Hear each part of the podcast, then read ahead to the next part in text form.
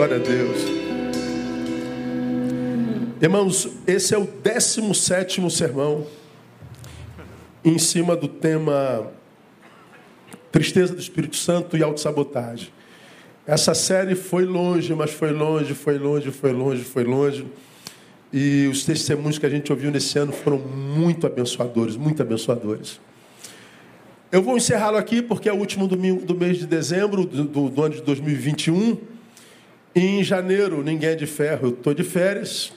Então eu sumo do mapa, não é? vou descansar um pouquinho, porque 2022 vai ser um ano abençoado, mas tenso. Vai ser um ano de multiplicação, mas tenso. É um ano de eleição, um ano emblemático e a gente não sabe o que vem pela frente. Pode acontecer de tudo, inclusive nada, não é? mas a gente tem que estar preparado. Em janeiro a gente descansa um pouquinho. E no ano que vem eu volto a, quem sabe, é, tocando no mesmo assunto, mas não como continuidade desses 17 episódios, 17 sermões que nós ministramos. Mas eu queria desafiar você nesse, nesse tempo que a gente vai ter. Ah, de férias, alguns de vocês vão tirar férias, outros não, que você se desafiasse a ouvir essa série toda de novo, através do, do, do Spotify, através do, do YouTube, através das redes, e quem sabe fazer um desafio a você de anotar, como um trabalho de casa, tudo que você ouviu nesses 17 sermões.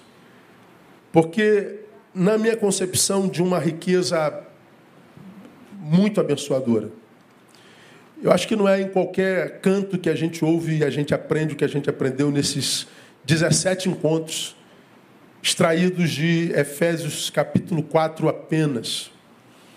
Uma, uma palavra absurdamente confrontadora, abençoadora e desafiadora. Tristeza do Espírito Santo.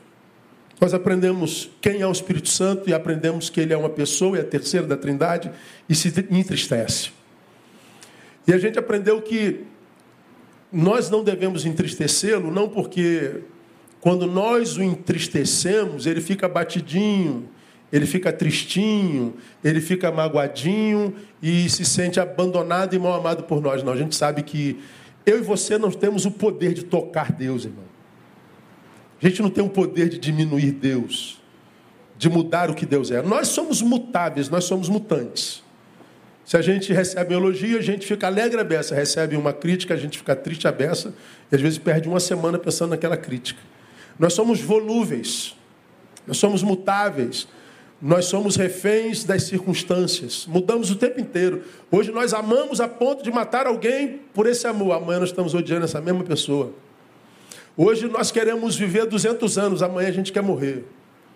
Hoje nós dizemos que amamos a Deus sobre todas as coisas, amanhã o traímos vergonhosamente. Nós somos mutáveis, Deus não. Então, a, a, a minha atitude alegrou a Deus, ou oh, Deus se sente amado, é, aumenta a estima de Deus. Ah, a minha atitude entristeceu a Deus, ó, oh, Deus se apequenou. Não, a gente sabe que não é assim. Não há nada que eu possa fazer para tocar Deus. Ele é o Todo-Poderoso. Então por que eu não entristeço a Deus? Porque entristecer ao Espírito Santo, entristecer a Deus é autossabotagem. As sequelas e as consequências vêm sobre mim. Entristecê-lo é, sobretudo, burrice. É falta de amor próprio. E nós estudamos isso durante seis meses. Seis meses. E aprendemos, à luz do texto, que o que entristece o Espírito Santo de Deus não está é, ligado é, a, imediatamente à, à indumentária, falsos moralismos, comportamentos. Claro que nossas posturas entristecem, são mau testemunho, essas coisas todas. Mas quando a gente lê é, Efésios capítulo 4, irmãos, fica tão claro que o que de fato entristece o Espírito Santo de Deus é mais do que um brinco na orelha, é mais do que é, é, uma bermuda, é mais do que o cumprimento de uma saia. Tudo isso tem a ver com conduta, educação, moral, é, ética, tudo, tudo tem seu valor. Mas para entristecer o Espírito Santo de Deus, é, tem que ser algo maior do que isso, isso é muito pequeno. A gente está discutindo, pastor, pode botar tatuagem, pode botar piercing, pode beber vinho, pode ir à praia, pode, pode é, ouvir música secular. A gente, nós evangélicos nos prendemos nesses detalhes. Tem um, tem um vídeo, um, Rios, que o pessoal da equipe tira do meu sermão e publica. E um, uma parte eu falo sobre exatamente o que eu estou falando isso aqui. Que entristece o Espírito de Deus não é, é isso, é para além disso. Esse Rios no Facebook tem mais de 4 milhões de visualizações. Os crentes se matando. Porque eu disse, o que entristece não é um piercing na orelha, não é ah, ah, uma tatuagem, não é isso, aquilo. Aí tem quem chame de herege, quem chame de tudo, todos dizem eu concordo. E os crentes estão lá se matando porque a gente se preocupa demais com esse negócio. Aí ah, eu estava vendo ali o, o, Pedrinho, né? O Pedrinho está com o cabelo igual do pastor Giovanni, louro. Meu Deus, pastor de cabelo louro. É, tem um aqui de cabelo vermelho aqui na frente, aqui, ó. Pode, é, rosa, rosa, né? Tem, pode usar cabelo rosa. Não, não pode, não pode, não, não tem nada a ver. Não, mas o homem de Deus, a gente está sempre envolvidos com, com, com, com mosquito com questiúnculas, com bobagens. Nós estamos preocupados com o que a gente chama de pecado comportamental. A gente está se preocupando com pulga mais do que com cachorro. Aí a gente vai a Efésios capítulo 4, que foi o que nós estudamos. Nós vemos Paulo falando à igreja de Efésios que o que entristece o Espírito Santo de Deus está para além disso. No verso 17 ele diz: Portanto, digo isto, testifico no Senhor, para que não mais andeis como andam gentios.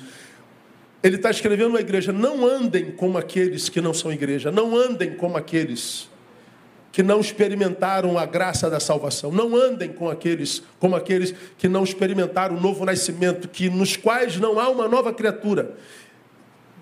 Andem diferente deles. E como que é andar diferente deles? Ah, Paulo diz, na vaidade da sua mente. Vaidade da mente, nós aprendemos, é futilidade. Futilidade. A diferença entre o que nasceu de novo e o que não nasceu de novo, entre o povo de Deus e o que de Deus não é povo, não é a minha roupa apenas. Não é o que eu carrego na orelha apenas, no braço apenas, no cabelo apenas. É o que eu carrego na mente. O texto fala vaidade na mente, é futilidade. É ter uma competência mental, psíquica, capaz de, de, de usar isso tudo para o bem, para criar, para responder, para ser instrumento de edificação, para construir coisas grandes para o bem comum. E, embora tenha essa competência toda, que é o que mais nos identifica com a imagem de Deus, isso está usado para nada. É uma capacidade mental gasta a serviço do nada. É um fútil. É um idiota. É um tolo. É um desperdiçador de, de talentos. Isso entristece a Deus. Nem eu te dei tanto, esse tanto que eu te dei não presta para nada. Eu te dei uma capacidade, te dei talento, te dei dons. E esses dons estão sendo usados aonde? No que, que você está envolvido na tua vida? É, é isso que entristece o Espírito Santo de Deus. Aí lá nós perguntamos: tua vida está envolvida em que projeto para além de si mesmo? Porque se a nossa vida não está envolvida em projetos que sejam para além de nós mesmos, nós somos gente que entristece o Espírito Santo de Deus e se auto-sabota.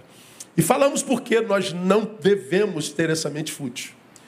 Segundo, nós aprendemos que o que entristece o coração de Deus é vaidade na mente, entenebrecidos no entendimento, separados da vida de Deus pela ignorância. Entenebrecimento do entendimento, separado da vida de Deus por ignorância. Então, a segunda coisa que entristece a Deus, o Espírito Santo, ignorância. E diz que a ignorância nos separa da vida de Deus, não do Deus da vida. Nós falamos sobre isso assim, ó, salientemente. E o ignorante aqui, Paulo ensina, é aquele que é, tem a ignorância por opção. E como que é opção, entenderia o Espírito Santo? Nós citamos Hebreus que diz que pelo tempo já deviam ser mestres. O ignorante é aquele que não usou o seu tempo para conhecer, para aprender, para saber. É aquele sujeito que se converte e ele é mais sensitivo do que racional.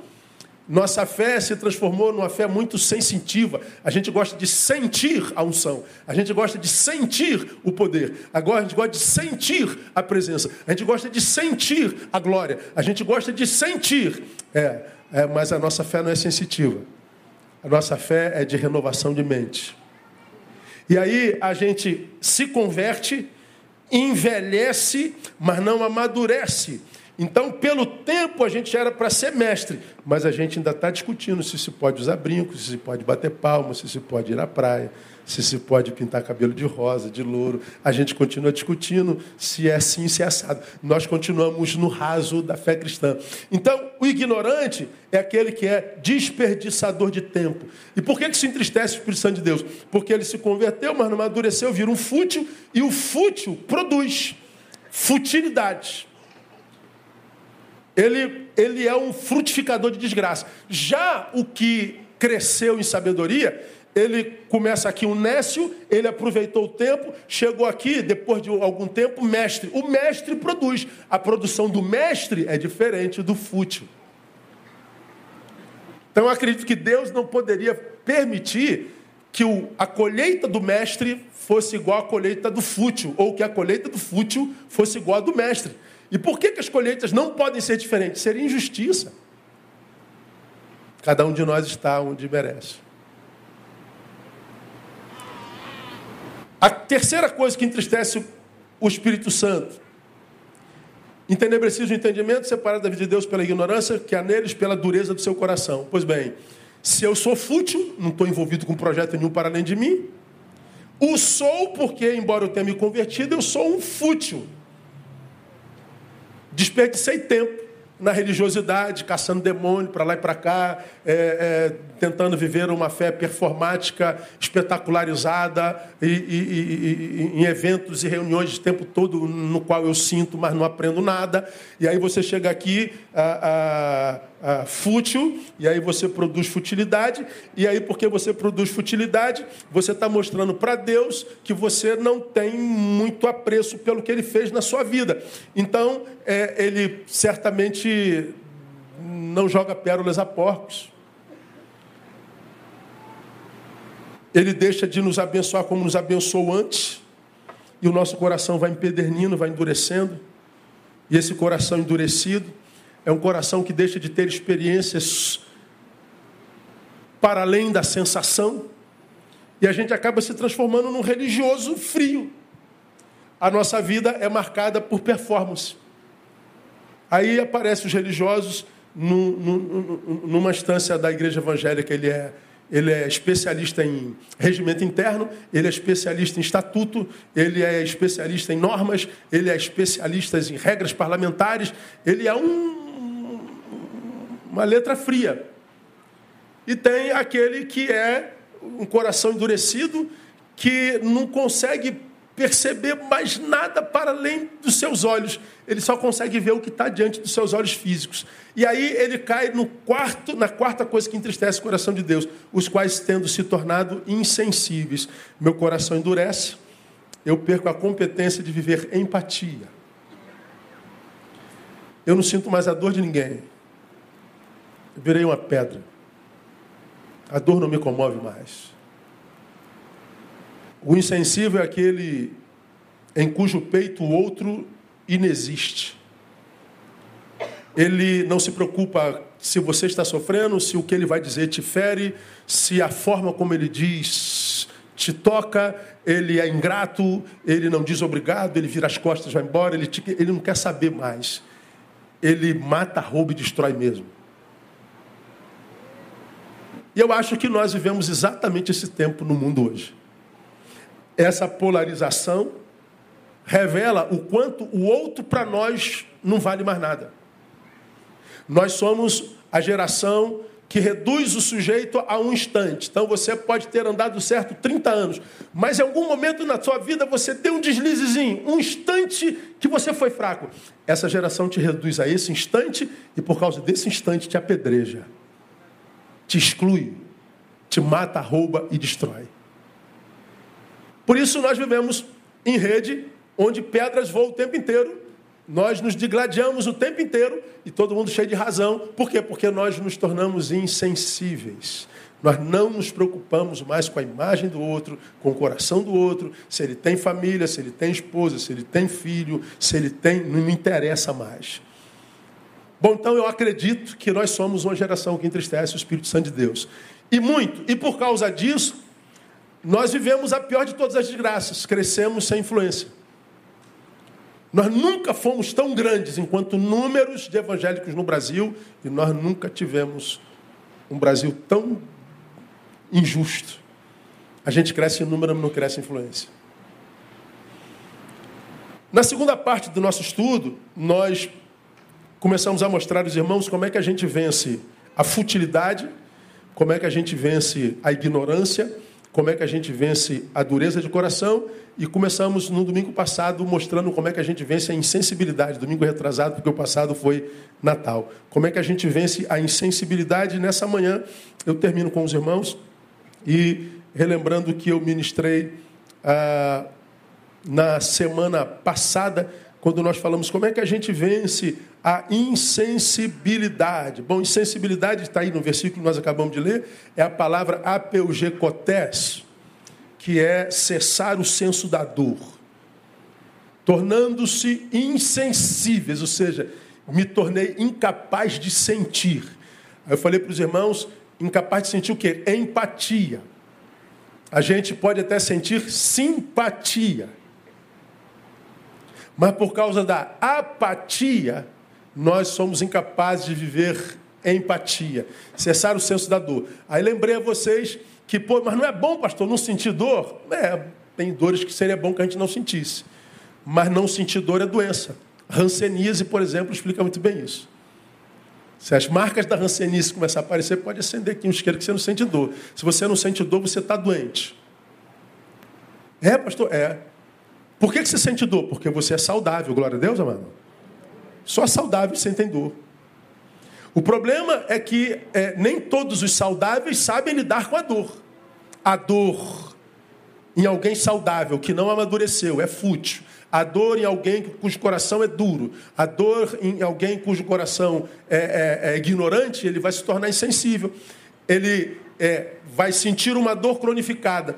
Ele não usa a dor para crescer, a gente só cresce na dor. Então, se você é, é, é não é ignorante, se você não é fútil, se você não permitiu que a dor endurecesse seu coração, essa dor vira escola, essa dor vira professora, essa dor se torna uma bênção lá na frente. Mas se você não passou por esse processo, você se torna insensível.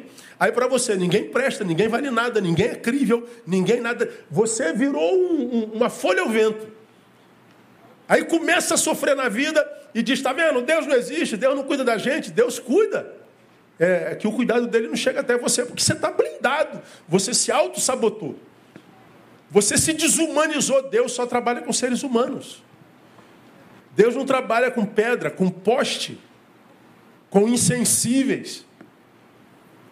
Deus é sensível. Então, se insensibilidade é cessar o senso da dor, é, portanto, ter chegado ao ápice do processo de desumanização, a gente vence a insensibilidade retomando, restaurando a sensibilidade, ou seja, é tornando-nos humanos de novo.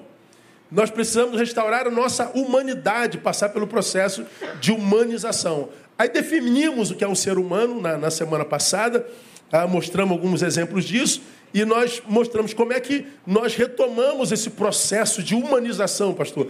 Aí nós lemos Efésios 4, 22, põe para mim aí Efésios 4, 22, e ele diz: A despojar-vos quanto ao procedimento anterior do velho homem.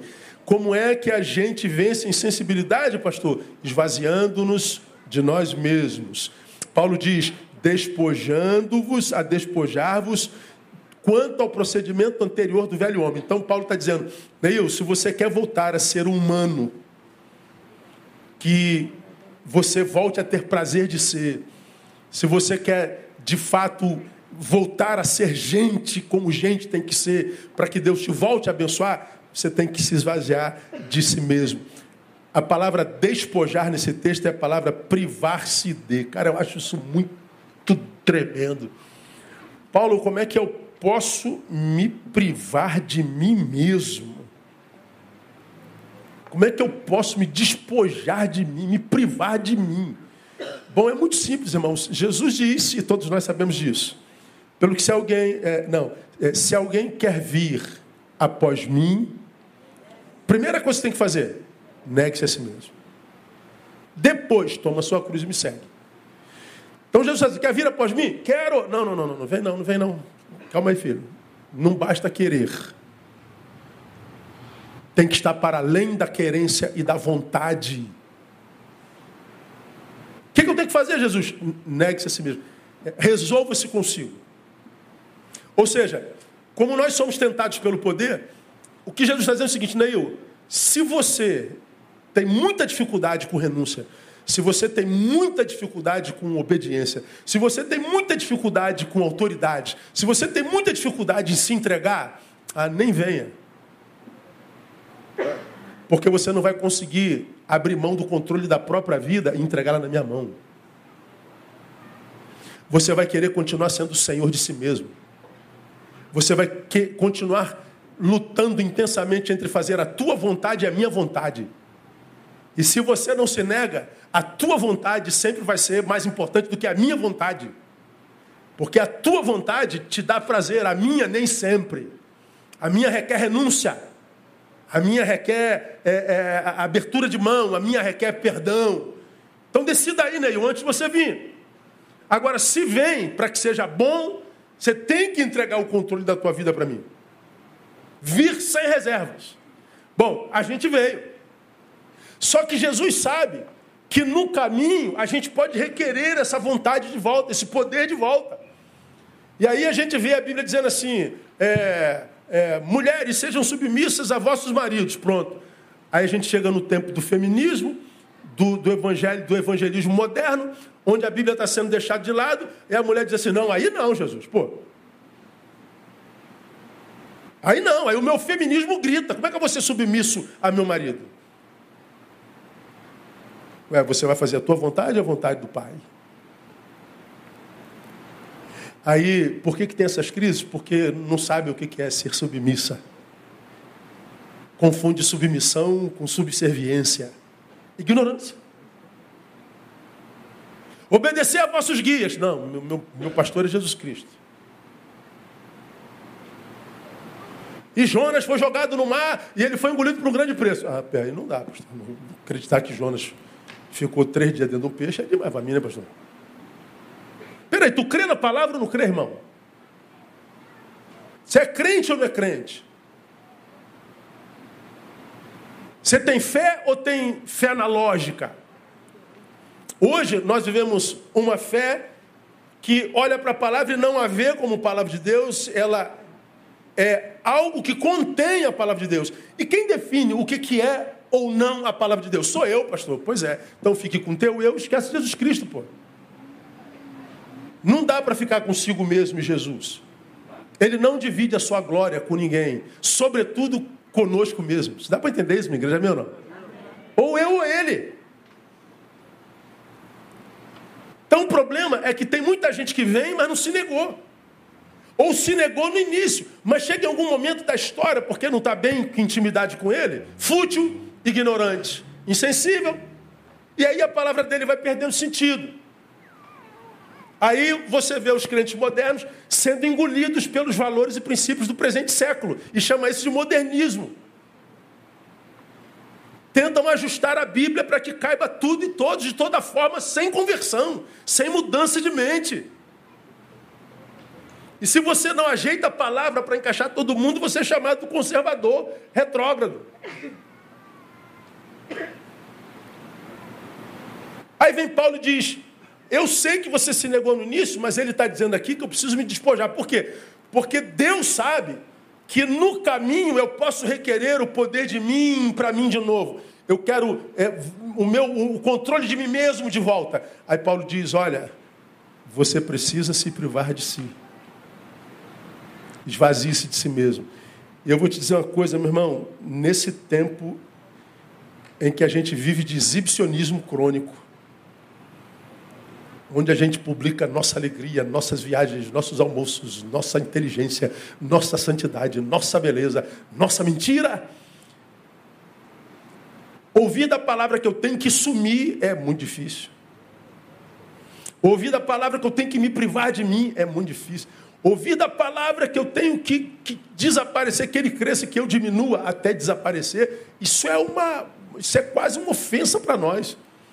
Pois é, mas se você quer viver uma vida em Deus, que seja para além de sentar ao banco, de fazer parte de uma multidão, de cantar uma musiquinha para Deus, de fingir que tem uma santidade que na verdade não tem, de, de, de, de, resumir a, relação com Ele com arrepio, com choro, com impressionismo, mas você quer viver uma, uma fé longeva, ininterrupta, diária, constante, sem, sem pirotecnismo, sem exibicionismo, mas verdadeira. De saber que o Senhor está com o seu rio fluindo dentro de você todo dia, e quando ele diz que os rios fluirão de dentro de nós, bom, não precisa fluir o rio todo, eu só preciso de um copo d'água agora. Há um rio dentro de mim, mas eu não preciso de um rio jorrando para que eu saia pela rua dando cambalhota em Deus. Aleluia, estou sendo batizado. Ah, que coisa impressionante. Quanto unção, quanto poder, quanta autoridade. Olha, os demônios se submetem, tá? É, quanto tempo dura esse, esse fogo todo aí? Eu prefiro é, uma água, é, 3 litros de água por dia. Eu bebo 4 litros de água por dia. Senhor, então, eu sei que eu tenho rio dentro de mim. Então me batiza com o teu rio. Não, me dá 4 litros d'água, Senhor, todo dia só para manter hidratado direitinho, para que as doenças não me peguem e tudo mais. Aí você vai ter 4 litros de água todo dia, do início da vida até o final da vida. Amém ou não amém? Melhor do que ter um rio hoje e amanhã você morre no deserto. Aí nós vemos essa fé dos crentes superpoderosos, mas três meses. Eu preciso me esvaziar de mim, falei isso na semana passada. Mostrei para vocês caminhos para esse esvaziamento. E aí, o caminho para esse esvaziamento, né? esvaziamento de nós mesmos, caminhos para esse esvaziamento. Tem de vós aquele sentimento que houve também em Cristo Jesus. Tem de vós o sentimento que houve em Cristo Jesus. Aí nós, que, que sentimento é esse? Ah, o sentimento, a palavra é proneisto tende a mentalidade. E qual era a mentalidade de Jesus? Olha só como é que é oposta nossa. Nós lemos lá na semana passada. Disse-lhe então Jesus: Olha, não conteis a ninguém, mas vai mostra-te ao sacerdote. Jesus cura um homem de espírito imundo e diz: Não conta para ninguém. Mateus 9,30. E os olhos se lhes abriram, dois cegos que ele curou. Jesus ordenou-lhes, terminantemente dizendo: Vede que ninguém saiba. Mateus 12, 16, é, ele curou o homem da mão atrofiada e advertiu os que não o dessem a conhecer. Jesus servia, fazia coisas grandes e disse: Olha, não precisa contar para ninguém. A mentalidade de Jesus é a simplicidade. A mentalidade de Jesus é, é do servir sem esperar nada em troca. A mentalidade de Jesus é extrair aplauso das mãos de Deus e não dos homens. Hoje nós vivemos exatamente o oposto. Aí dei vários exemplos e hoje eu continuo com os irmãos para a gente terminar pensando o seguinte: por que, que viver isso é tão difícil para alguns irmãos? É, me privar de mim, me despojar de mim. Por que, que é difícil? Por algumas razões. Primeiro, por falta de visão espiritual, diferente da visão carnal. Por que, que o negar-me é complicado? Falta de visão espiritual. O espiritual é aquele camarada que passa pela vida, irmãos, olhando para a vida e, sobretudo, para o próximo. E toda vez que olha para o próximo, procura nele o que há de melhor nele. A carnal olha para o próximo e está atrás do que há de pior nele. É como se a gente botasse uma pessoa aqui a gente pega uma, uma. A gente pega. Vamos botar uma mulher bonita aqui, uma fitness. Aí ela está no, no, concurso de, de bodybuild, é o nome esse mesmo, é? É. Aí a mulher perfeita, linda, ganhou o troféu. Ganhou o troféu, Porque os outros a olharam e viram beleza. Mas ela, quando chega em casa, ainda assim está em depressão. Porque quando ela chega em casa, ela se olha e vê a estria. A estria mesmo? Meu Deus, eu tenho uma estria, Jesus amado. Uma estria, Jesus amado. Meu Jesus amado. A miserável tem 1,80m de corpo perfeito. Mas vai olhar para onde? Para a estria. E a estria faz mais efeito na sua alma do que 1,80m de corpo. A gente tem sempre o olho na coisa que não presta. Quando é para o outro, é a mesma coisa. Você fala assim, pô, não gosta desse cara. Ok. Por que você não gosta desse cara? Ah, tem alguma coisa que ele fez, falou, disse, aconteceu, que fez que você não gostasse. Aí vem Deus e pergunta assim, mas João, você não gosta do, do Roberto por quê? Ah, porque o Roberto é, é, é flamenguista. Uma boa razão para não gostar do sujeito, eu sei. Mas o Senhor vai perguntar para você assim, mas peraí, ele é mais do que flamenguista. Ele não é só flamenguista. Ele é pai de família. E um excelente pai.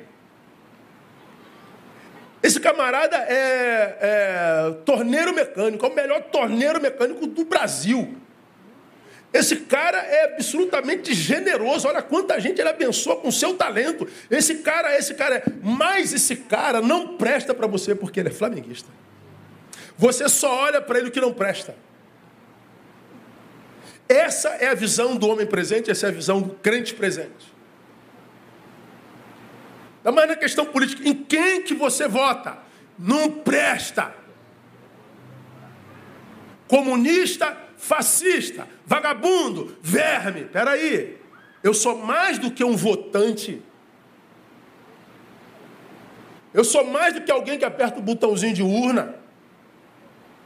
Eu sou um profissional, eu sou um pai, eu sou um amigo, eu sou um agente de transformação, eu sou um conselheiro, eu sou sei lá o que, que você é.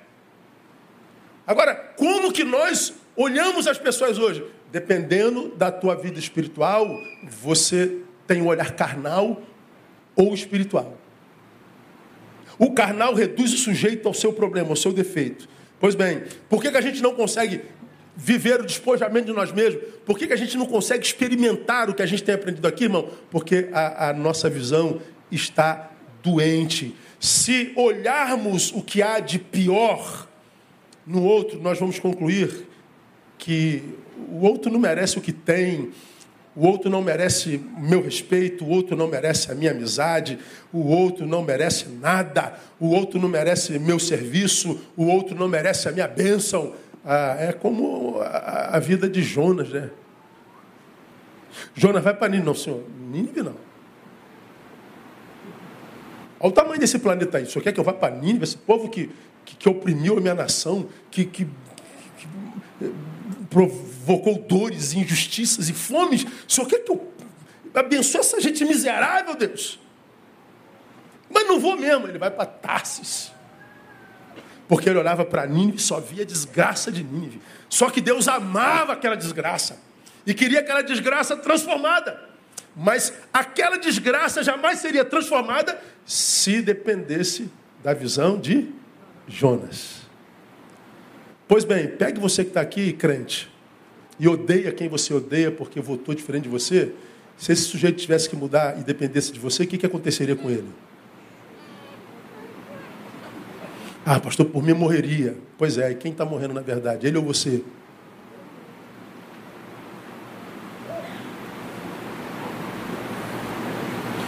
Isso explica a infrutividade, a infrutividade na vida de tantos de nós. A gente aponta o erro. O tempo todo, o tempo todo. Não sei como é que não cansa de ficar com o dedo assim. O braço devia né, dar, sei lá. É, é, é, é como, é, como, é, que é? é? esforço repetitivo, meu nome? Ler. Lesão por esforço repetitivo. O dedo vive assim, ó, ó vai ficar esforço repetitivo, irmão. Vai ficar duro para sempre. Porque vive apontando, vive. Meu Deus do céu, cara, é uma ignorância ignóbil. Como que essa geração é autossabotável, ela se autossabota o tempo todo, mas em nome de uma pretensa moral, de um pretenso engajamento, de uma pretensa intelectualidade, mas é de uma ignorância terrível. Pegue você e veja quem são os que mais criticam, veja a vida de cada um deles. Por que, que a gente não consegue o despojarmos de nós mesmos? Falta de visão espiritual. Segundo, contaminação com esse tempo presente. Ora, se a minha visão adoeceu, ela é carnal, eu olho para você, vejo teu defeito, eu olho para você, te reduzo ao instante do qual discordo, eu olho para você e não consigo ter uma visão holística, ampla de você. Então, eu, por causa do instante que eu, que eu discordo de você, eu me afasto de você e quero te anular. Aí eu te anulo e perco a, a riqueza do que você poderia ser na minha vida e eu poderia ser na sua. Aí o que, que acontece? A solidão vai matando todo mundo. Cada vez mais o teu ciclo de amigos vai reduzindo em quantidade. E os que vão ficando não são amigos, são passatempo.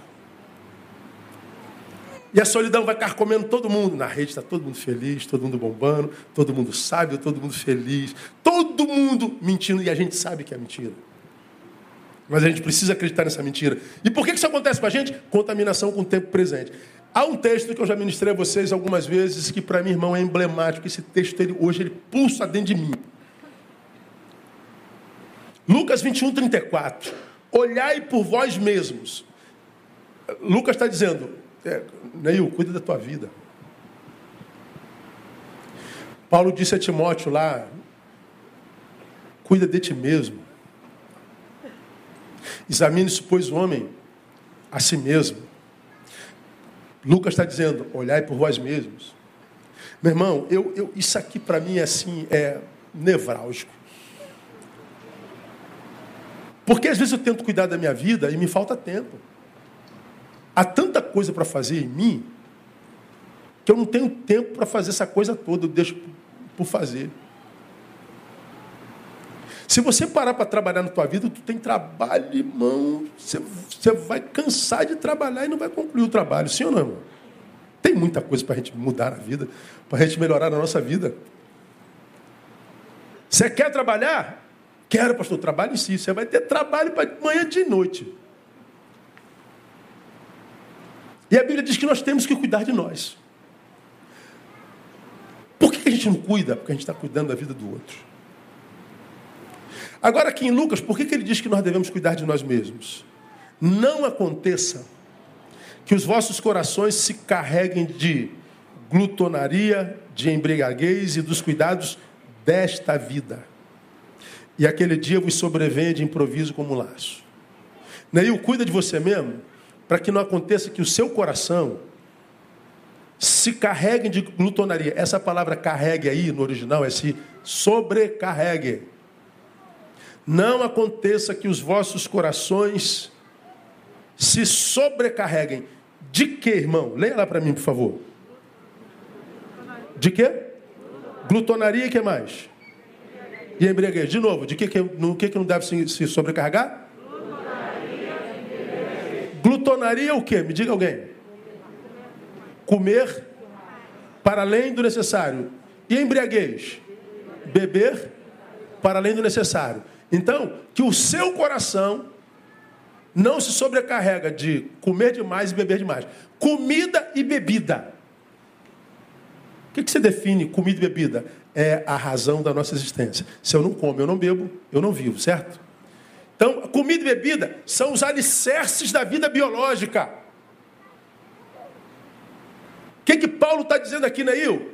Se você se embriagar com as coisas dessa vida, se você comer demais as coisas, ou seja, se você fizer da vida biológica, a vida carnal, a vida presente, a vida cronológica, a razão da tua existência, se você mergulhar nisso, nessas coisas, a ponto de se embriagar com isso, você vai ver o seu coração se sobrecarregando.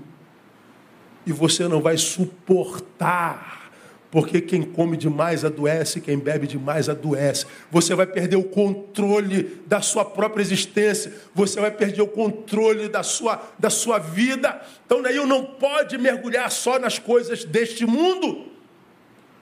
Você precisa sair daqui um pouquinho para respirar. Você precisa sair do biológico um pouquinho, ir para uma outra dimensão para respirar disso aqui, ó. Porque está pesado demais, irmão.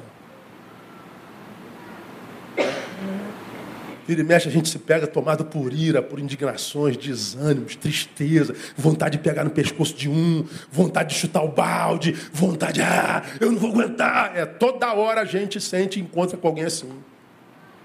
Mas por que está todo mundo estourando, explodindo no trânsito, explodindo aqui, chutando balde da família e quebrando tudo? Porque ele está sobrecarregado. Eu não estou aguentando. Mas por quê? Porque só está mergulhado nisso. Só está aqui, ó, no biológico está deixando as coisas do reino em segundo lugar ou em lugar nenhum. Você está ocupado demais ganhando dinheiro. Você está ocupado demais com os prazeres da carne, com os prazeres do mundo, com o exibicionismo. Não tem tempo para Deus, para a palavra, para a tua vocação, para a comunhão, para nada. Autossabotagem.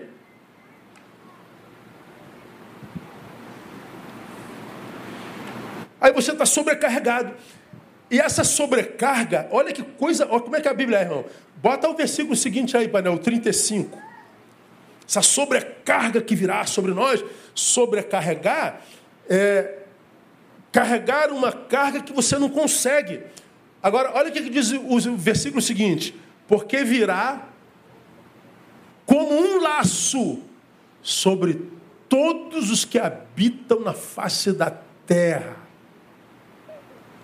essa sobrecarga, essa vida insuportável, essa vida incarregável, essa vida ah, virá como laço sobre todos os que habitam a face da terra. Vai acontecer com você e comigo.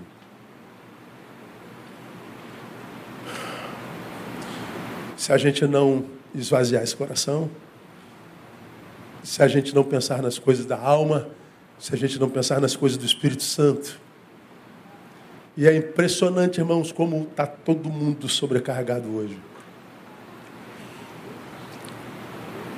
Por que, que a gente não consegue viver isso?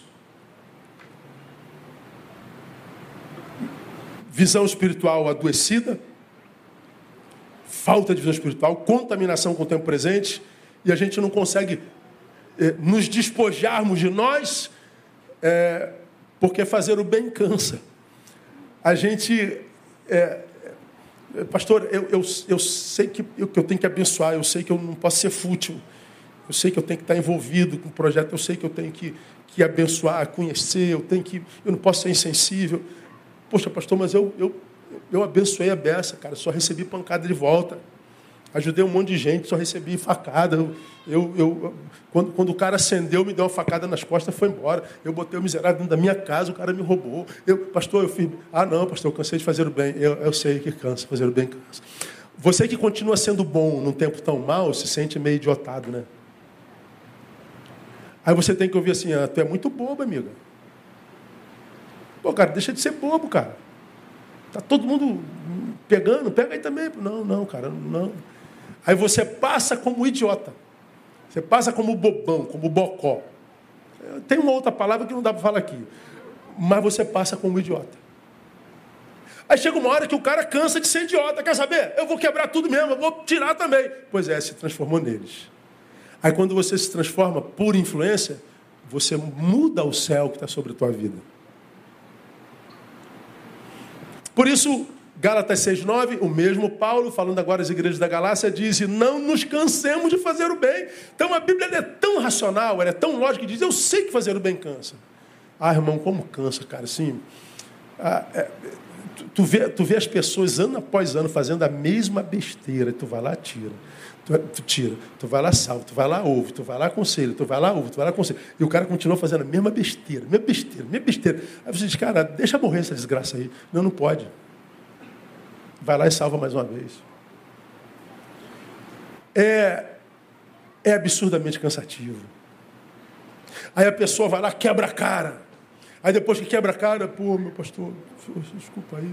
Tá bom, tá desculpado. Tá tranquilo. Daqui a pouco vai lá faz de novo.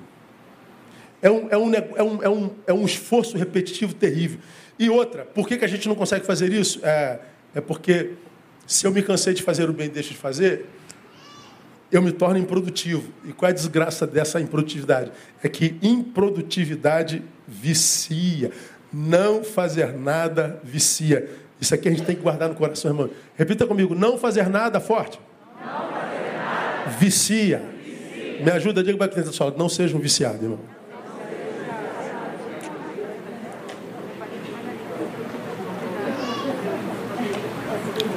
Por personalidade, tem aquelas pessoas que não conseguem ficar paradas, não é verdade? O cara tá de férias, não tem jeito. Ele vai, vai, ele vai consertar uma torneira, ele vai lavar o carro três vezes por dia, ele, ele vai pintar o guarda-roupa, ela vai lavar a louça três vezes, suja de novo para lavar de novo, e ela vai fazer faxina, não sei da onde. É, descansa um pouquinho, mulher. Daqui a pouquinho. Não descansa, não. Ela não consegue ficar parada. Tem gente que é assim por natureza. Mas trabalhar demais cansa, e se você cansa, você para para trabalhar, e tanto quanto o trabalho vicia, o fazer nada vicia também. Então você vai morrer, irmão, morre de trabalhar. Que para mim também é pecado. Porque tanto trabalho vicia, que Deus se preocupou lá no Gênesis em criar um dia na semana que se chama sábado.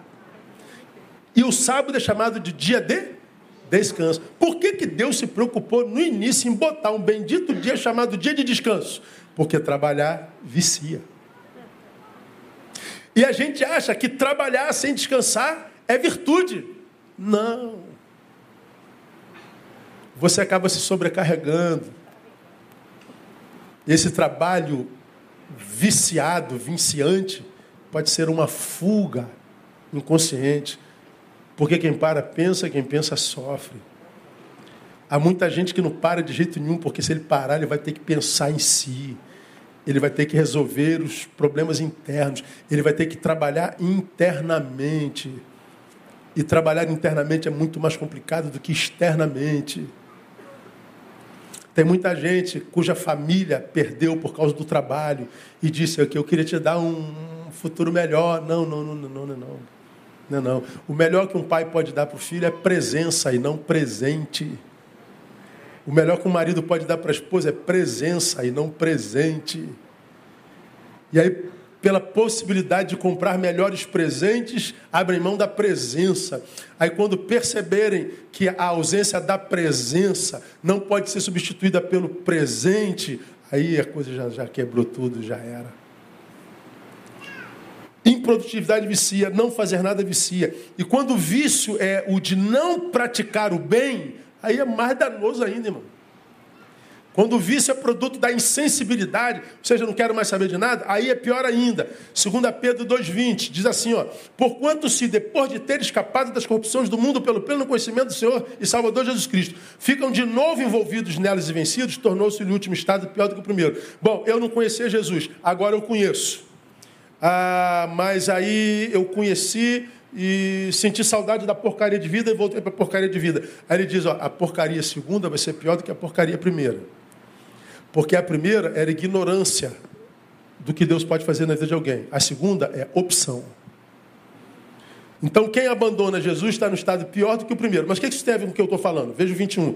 Porque melhor lhes fora não terem conhecido o caminho da justiça do que conhecendo, desviarem-se do santo mandamento que lhes fora dado. Aí vem o 22. Deste modo, sobreveio-lhes o que diz este provérbio verdadeiro: Volta o cão ao seu vômito e a porca lavada volta a revolver-se no lamaçal. Quem tem cachorrinho aqui? Quem tem um cachorro em casa aqui? Você já viu seu cachorro comer as plantinhas? Aí ele vai lá e vomita. Depois que ele vomita, ele faz o quê? Credo, ele lambe aquela desgraça, aí te dá um beijo.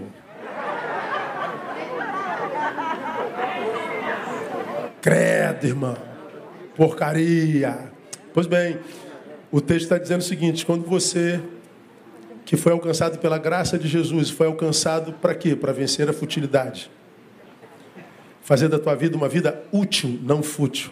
Você que foi alcançado por Jesus para vencer a ignorância. O meu povo está sendo destruído porque ele falta conhecimento. Então você foi chamado para não mais ser destruído. E você foi chamado a Deus para vencer o coração duro, portanto, não ser tomado por insensibilidade, viver relacionamentos vitais e abençoadores.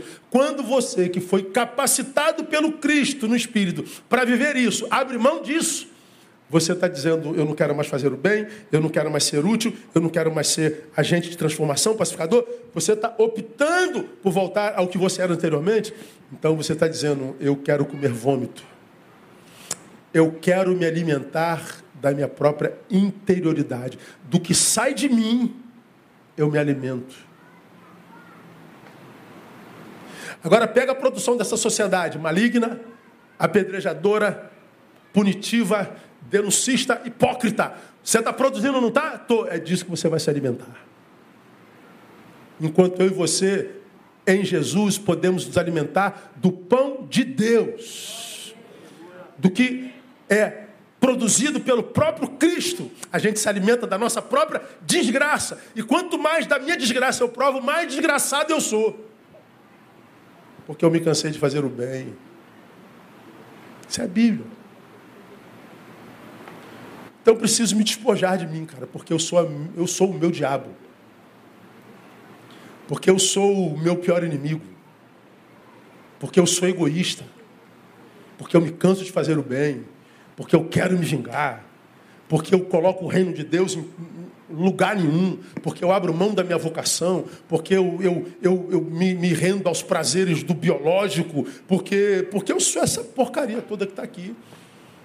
Mas a gente vai ouvindo por aí nas nossas igrejas que você, você é o príncipe, você é a cabeça da cauda, você é o vencedor, mais que vencedor, você é o, o, o, sei lá o que você é, mano. É, é tanto elogio para mim, me colocam num lugar tão grande, onde que eu vou ouvindo, que eu falo assim, caraca, meu, e o que, que eu sou, Jesus? Eu sou tão bom que não preciso fazer mais nada. Aí você vai vendo que a, a fé tem muita intensidade e pouca durabilidade. É a fé de Pedro. Senhor, me permita andar nas águas contigo. Aí Jesus, ó, vem, filho. Contigo mesmo. Aí Pedro vai, né, cara? Mete o pezão na água. Senhor, vem, filho. Ele está olhando para Jesus e botou outro pé, afundou não. Ele está olhando para Jesus, está um moleque andando na água. Daqui a pouco as ondas começaram a soprar, ele tira os olhos de Jesus, olha para as ondas. Quando ele olha para as ondas, o que acontece com ele? Ele afunda. Quando você deixa de olhar para Jesus, afunda. Quando você olha para os homens, quando você faz dos homens, quando você olha para fulano, Beltrano, para a ideologia, para o presidente, para a direita, para a esquerda, tira os olhos de Jesus, afunda. Essa manhã, irmãos, é uma manhã para reflexão. Para você que está me ouvindo aí, ó, mais de mil links abertos, mil duzentos links abertos. Tem um milhão de pessoas do lado de lá me ouvindo. Faça uma análise da tua bendita vida. Faça uma análise da tua a vida que você conhece. Não é a vida do Instagram e nem que imaginam que você vive. Faça uma análise da tua vida, crente. Veja se não tem que melhorar. Para a gente terminar. Despojando-nos do velho homem. Segundo, o que eu tenho que fazer para me livrar da insensibilidade? Revestindo-nos do novo homem eu me livro do velho e me revisto do novo. É o que diz a palavra. Então, no tópico anterior, que nós acabamos de pregar, eu devo me esvaziar de mim, do velho. Mas nós precisamos entender que me esvaziar do velho não é sinônimo de estar cheio do novo. O exemplo vem de Mateus 12, 43. Texto que eu já preguei aqui. Ora, havendo o espírito imundo saído do homem, anda por lugares áridos buscando repouso e não encontra. Então aqui é Jesus falando aos seus discípulos sobre a ação demoníaca. Ele imagina uma pessoa que está possessa por um espírito imundo. E essa pessoa foi liberta, passou pelo processo de libertação. Isso aqui é metafórico. Então, estou livre, estou liberto. Ok. Jesus me libertou. Opa, glória a Deus. Olha, irmão, Jesus me libertou. Ó, oh, que legal. Show. Resolveu o problema? Não, não, não. Havendo espírito imundo sai do homem, anda por lugares áridos buscando repouso e não encontra. Então diz: Voltarei para minha casa, de onde saí. A casa é você. E chegando, olha só, acha desocupada, varrida e adornada. Então vai e leva consigo o quê? outros sete espíritos piores do que ele. E entrando, habitam ali. E o último estado desse homem vem a ser pior do que o primeiro. Assim há de acontecer também com essa geração perversa. Assim há de acontecer. Aí eu fui liberto por Jesus. Oh, glória a Deus, aleluia. E daí? Encheu-se de quê? Botou o que no lugar? Ser liberto por Jesus é ter entendido que você não pode ser mais fútil, não anda mais como os que não eram de Jesus, né? Então você está envolvido com um projeto. Você foi liberto por Jesus? Opa, então você vai crescer em graça e conhecimento diante dele. Aleluia. Você foi liberto por Jesus? Fui. Então você não vai ter um coração duro, você não vai viver para si, você não vai ser o apedrejador. Ah, então você não vai viver em sensibilidade, vai sentir a dor dos outros, você vai ser um participante. Fez isso? Não. Eu continuei improdutivo. Bom, então você vai ser visitado por coisas piores.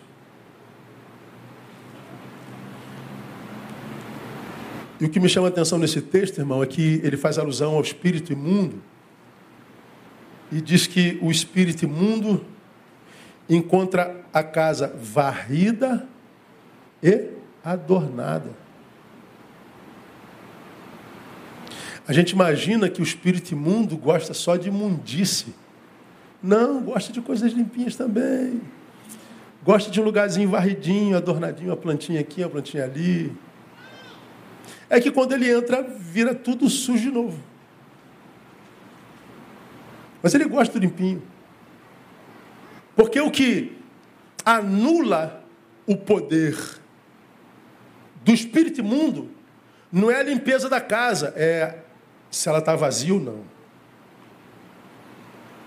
Então eu preciso, ou nós precisamos nos despojar do velho homem e nos revestirmos do novo. Esvaziarmos-nos é trabalho pela metade. E o trabalho não pode ficar na metade, nós temos que nos encher. E como que a gente faz isso, irmão? Vamos terminar. Tendo coragem de questionar nossas verdades.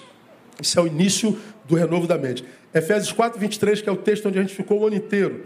A vos renovar no espírito do que? Leiam para mim, igreja.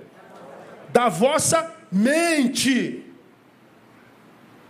A fé cristã é absurdamente racional. Ela não é só sensitiva. Não é só de poder e unção e glória. Estou sentindo, estou sentindo. Ela é racional. Ela nos capacita a responder a ser resposta, dar discernimento, ter capacidade analítica, de diagnose. Renovar mente só é possível para quem não tem medo de usar a mente. E desculpa, a maioria dos nossos irmãos não usa a mente.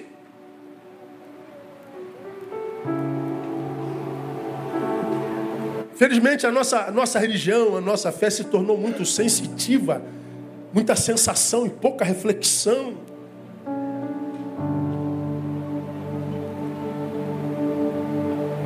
Isso, na verdade, é, é, uma, é uma distorção do que de fato é evangelho.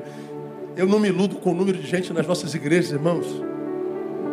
Essa geração cantante, pulante, cheia de movimento mas que acaba no culto. Se a gente vê a influência da igreja na comunidade, não tem. Se a gente vê a influência da igreja no bairro, não tem. Se a gente quer ver a influência da igreja fora da igreja, não tem. Mas está todo mundo achando que é aquilo ali que Deus quer. Vamos para a igreja hoje, vamos pular, vamos. Ok.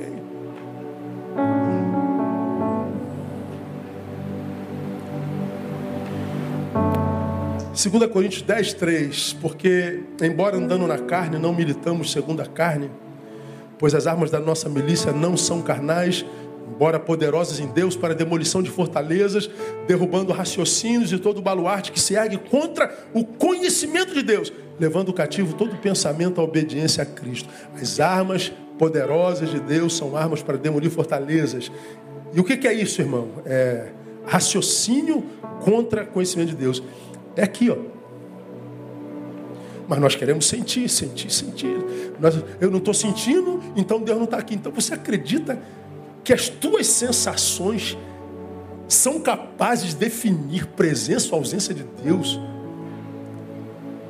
Essa sensação que muda o tempo inteiro. Uma hora você está com frio, uma hora você está com, com, calor, uma hora você quer, outra hora você não quer. Você acha mesmo que isso é o, o bom juiz para definir o que, que Deus está fazendo não?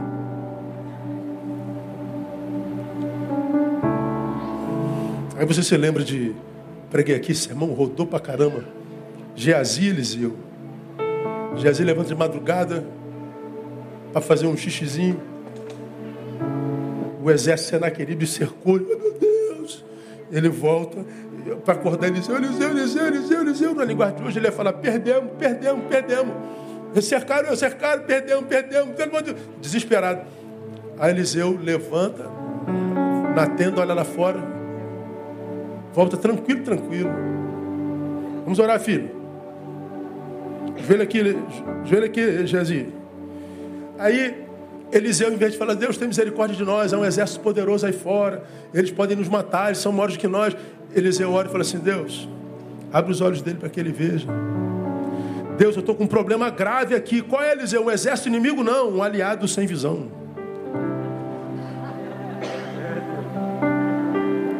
Deus, eu estou com um problema grave aqui. Qual é? É um aliado que não vê, que não enxerga, que não conhece que não percebe. Está comigo há 200 anos, Deus. Esse moleque me viu, me viu. Esse moleque não aprendeu nada, Deus. E quantos de nós não aprendemos nada? Filipenses 2, de 1 a 3, portanto, se há alguma exortação em Cristo, se há alguma consolação de amor, se há alguma comunhão no Espírito, se alguns estranháveis afetos e compaixões, completai o meu gozo para que tenhas o mesmo modo de pensar. Tendo o mesmo amor, o mesmo ânimo, pensando a mesma coisa. Pensar, pensar, pensar, pensar. Mas o crente moderno acha que quem pensa muito, a letra matou. Aí vai vocês atrás de quem vive de, de reteté para lá e para cá. Exortação, consolação de amor, comunhão do Espírito Santo, compaixão. Para qual fim? Para que tenhamos o mesmo pensamento, o mesmo raciocínio. Nossa vida, amados, é como é. E está como está por causa dos pensamentos que dominam a nossa mente. Por que, que a tua vida é como é? Está como porque ela é refém dos pensamentos que dominam a sua mente. E Quais os pensamentos que dominam a nossa mente? É, são aqueles gerados em função daquilo do que nos alimentamos. Do que, que você se alimenta? Você vive em rede vendo o que? Pornografia? Você vive em rede vendo o que? É, é, política degladiante? Você vive o que? Vendo o pecado dos outros? Você vive se alimentando do que? Da desgraça, das fofocas, do, do, do fuxico gospel? Você se alimenta do que, irmão? É, pois é, isso que vai dominar teu pensamento. E o teu pensamento vai reger a tua vida. Você se alimenta do que? Da palavra, irmão? Do, do, do, do, do serviço voluntário? Você se alimenta do que? Da, da, da, da obra de Deus na vida de pessoas, de comunidades? É isso que vai dominar o teu pensamento e o teu pensamento vai reger a tua vida. Quer mudar a tua vida? Muda teu pensamento. Quer mudar teu pensamento? Muda a tua fonte de alimento. Hoje nós estamos deixando o reino lá atrás. Vai ter a vida que tem, não tem como. Portanto, nós deveríamos buscar muito mais a reflexão do que a sensação, o conhecer do que o sentir, o saber do que o poder. Porque se você conhece, vem tudo junto. Conhecimento é poder, irmão. Conhecimento de Deus é, é poder. Então, por que, que nós não fazemos isso, irmão? Por causa de comodidade, por causa de preguiça. Pense comigo, vamos terminar. O que, que é mais fácil, conhecer ou sentir? O que, que é mais fácil? Sentir, pô. Há técnicas de oratório que a gente faz você sentirem. Eu posso fazer a minha congregação chorar todo domingo. Posso fazer você se arrepiar todo domingo. E fazê-los imaginar que é o Espírito Santo. Tem igrejas que usam técnicas de hipnose clara, clara, clara. Clara. Então nós temos que questionar a, as nossas verdades, aquilo que nós cremos. A sua fé precisa ter uma razão, você precisa entender por que, que você crê. Como diz Pedro, que cada um de vocês esteja pronto para responder com mansidão a qualquer um que vos pedir a razão da vossa fé.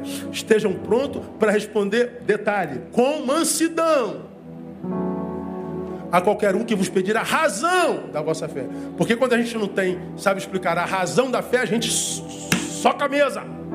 Eu creio assim, pronto. Não, não, não. Mansidão. Vamos discordar sem grito, sem briga. Me ensina aí, me explica aí. Não, a gente não sabe. Porque a gente está sentindo o tempo todo.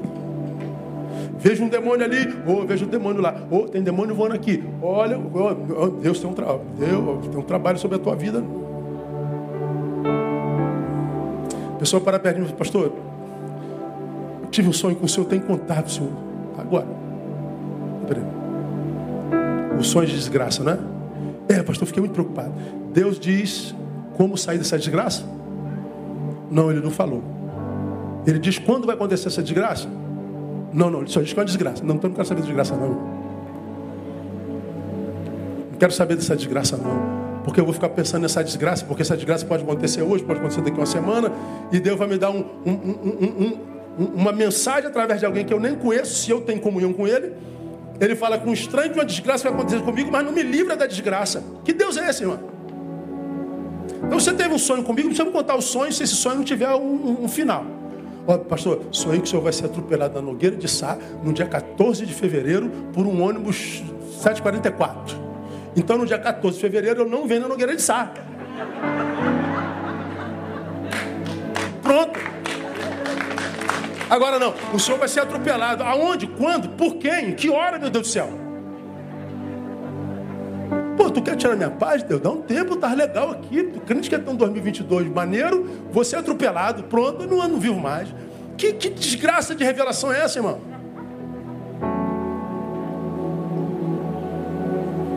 Eu encerro fazendo a pergunta para cada um de vocês. O Ministério de Louvor pode vir aqui. Qual dessas deficiências é mais marcante em você? Examine-se, pois, homem a si mesmo. Futilidade, você tem talento, mas ele não está à disposição de Deus. Reconhece que você não está à disposição. Ignorância, você é velho no Evangelho, mas sabe pouco do Evangelho. Teu coração endureceu, você se tornou insensível. Qual dessas pechas te pega?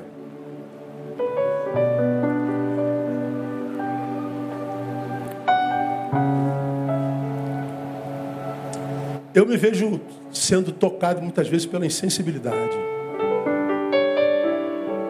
Eu tenho lutado contra essa insensibilidade, irmão. Eu me condoo demais com o injustiçado, com o pobre, com o necessitado. Cara, meu ministério é abençoando o tempo inteiro. A nossa igreja faz muito mais do que aquilo que vocês veem. Porque quando a gente ajuda pessoas, a gente não bota em relatório, sabe? A nossa igreja, a minha vida é de abençoar a gente o tempo inteiro. O tempo inteiro. Não tem uma semana que eu, que eu não tenha a graça de saber que eu fiz alguém acender. Hoje eu me condoo pelo necessitado, pelo pobre. Mas eu tenho tido dificuldade de me tornar sensível de crentes que vivem fazendo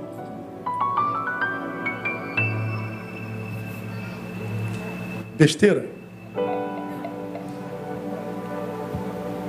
Aí volta, faz besteira de novo, volta, besteira de novo. Cara, às vezes fala, meu Deus, eu não, eu não tenho mais saco para isso não, Deus para homem velho que tem um bebê dentro, que não cresce nunca. Eu tenho me sentido meio insensível a essas coisas, sabe?